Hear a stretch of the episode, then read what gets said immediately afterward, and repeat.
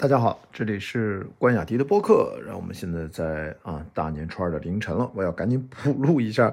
昨天大年初一啊，呃一天都在看电影，然后晚上跟樊一茹直播三个小时，把春节档重点的几部头部电影我们梳理了一下。哎，我就补一小段吧。我觉得关于还是要多说一下《热辣滚烫》。为了这部电影，我觉得整个全中国的电影影迷。失去了半个贾玲，但是我们得到了整个全新的贾玲。我觉得这个电影可能在接下来的一段时间会成为一个特别大的一个话题。这个话题就是，它可能会从多个角度去关心我们每个人的自我的蜕变与成长。因为在这个故事当中，我们绝对不能把它单纯的当成一个体育电影。它也绝对不是一个减肥电影，它是关乎于一个在逆境当中被困住的普通人自我觉醒和成长的电影。嗯，刚好这个主角，呃，是贾玲扮演的。她这样的一个三十多岁，然后因为自己生活当中，其实她并没有详细的展开，但是我觉得她这种好像被社会遗忘、无法融入社会的这种状态，其实在我们社会生活当中。好像也并不鲜见，然后他用他的一种讲述的方式，当然这个故事像应该是买了《百元之恋》的改编权，但是要搁到本土化了之后，就是大家现在看到的这个版本。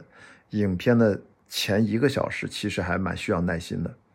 那么后面一个小时，自打他开始决定要学拳击，开始训练。我觉得这个电影好像就产生了某种魔力，所以如果前一个小时你觉得好像就是看不太进去，说实话，我看的时候也有点有点懵，因为跟我期待不太一样，所以我会跟大家讲，这个电影它需要你看到第二个小时，整体看完了之后，你才意识到，真的，他贾玲是用自己的切身的。身体的自我的重塑，然后来重新塑造了一个人物，同时他也重新塑造了自己。我觉得这样，没想到我们看到了、见证了那么多、那么多视觉奇观的这种大的特效电影，但这次我们却见证的是，在中国电影有一部是完全用自己的肉身达到了某种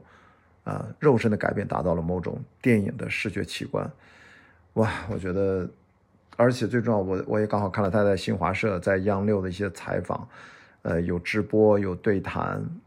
感觉这不只是电影，他改变了一个角色的命运，同时通过这部电影，贾玲也改变了整个自身由内而外，她的气质也改变，她说话的方式也改变，她整个传递出的一种变得更加笃定、变得更加内心强大的这种气息也发生了改变。所以我觉得这个电影无论如何，希望大家可以去电影院啊去看看，然后去讨论一下。因为这个档期其实还有其他另外那几部电影，我都觉得非常值得推荐。而且我看完了，我说这是应该是过去几年里面平均影片水准相对最高的一次春节档。这六部重点影片，你随便买张电影票进去看，你都不会失望。啊，每个电影其实他们在类型上略略有重叠，有很多喜剧啊，不同角度的这种喜剧，但影片的质量其实都是很好的。啊，这个《红毯先生》是讽刺喜剧，你说《飞驰人生二》是赛车喜剧，那你说这个《热辣滚烫》，它能说是喜剧吗？它也不是，它是一个成长的故事，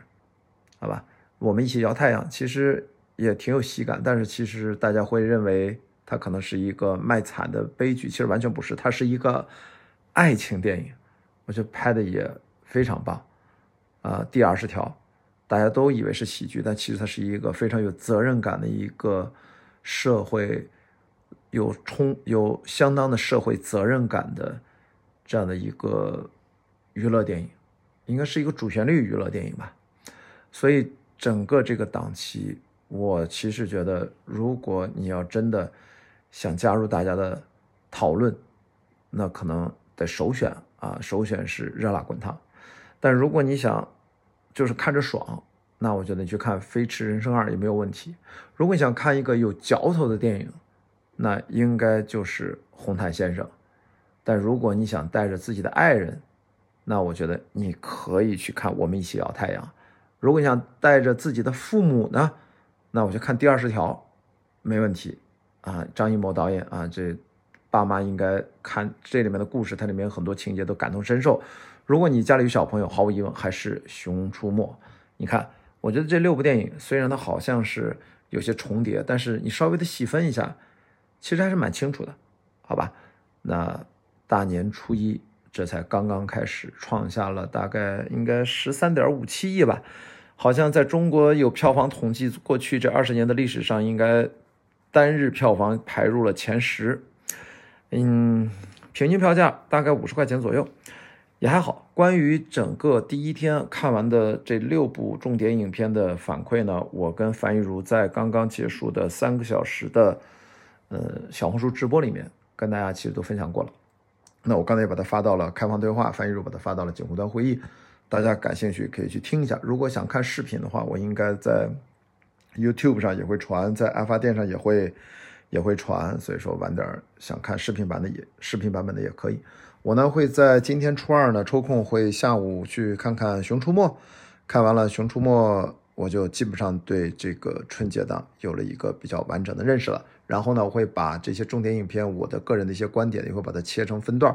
然后发在我的微博和其他相关的这视频平台上，希望更多跟大家交流。然后今年的春节档，你看完了什么电影？给你留下了什么深刻的印象？欢迎大家在评论区跟我交流，好吧？好。那我们今天就不要聊太长了。关于贾玲这个，我觉得 真的，我想听听大家的看完的反馈。这个电影其实它非常特殊，嗯，它不是传统的叙事的结构，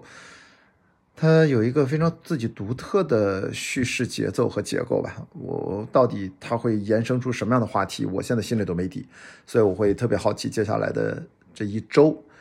看看这次热辣滚烫到底会变成什么样子。好，那我们今天关雅迪的播客就先聊到这儿吧。我们话不必多说，没听够的，我们就到开放对话专辑里面去听我跟樊玉茹的连线直播，好吗？我们明天再见，拜拜。